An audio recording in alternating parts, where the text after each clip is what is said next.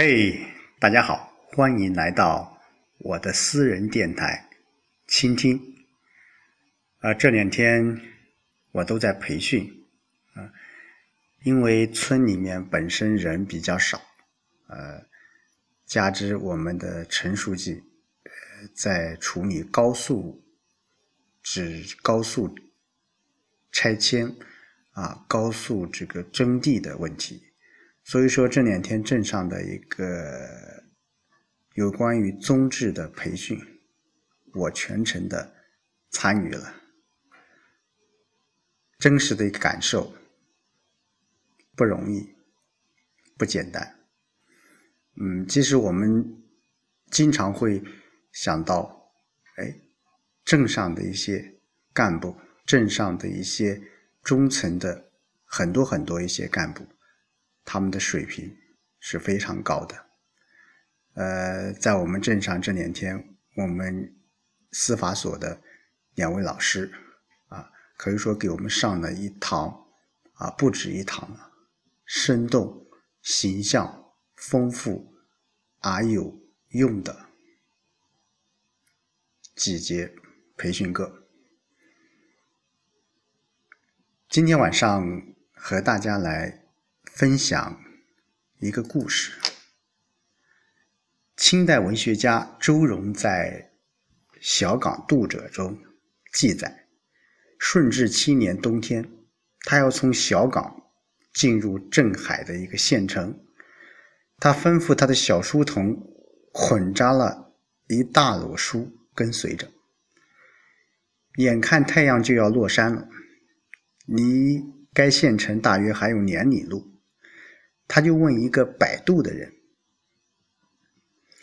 现在带我们赶到县城，南门还开着吗？”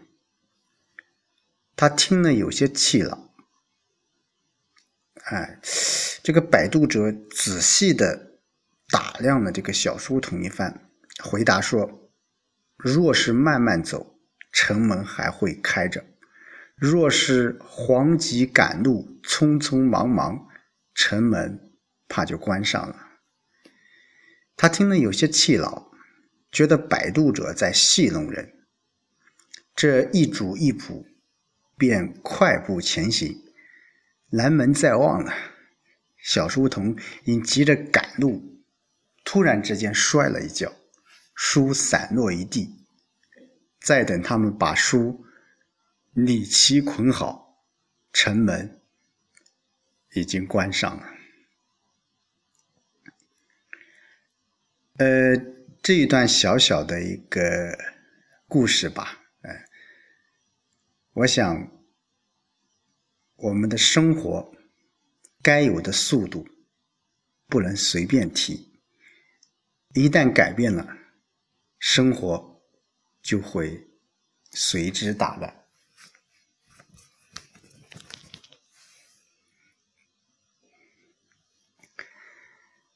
以前我喜欢读一些短一点的文章，啊，类似于像《读者》啊，像这些杂志。对于一些长篇的小说，我很很懒得去读这些东西。但是现在随着年纪的增长，我现在却反而想读一些长篇的，甚至一些。很慢的一些文字。呃，以前考试的时候，余光瞄瞄到别人翻页的时候，心里就开始急躁的难以集中注意力。这块性子的毛病从小就被养成了。他不管做什么事情，啊，都不想、不愿意去掉队，都想去争得快一点、快一点。能够争得一个好的结果，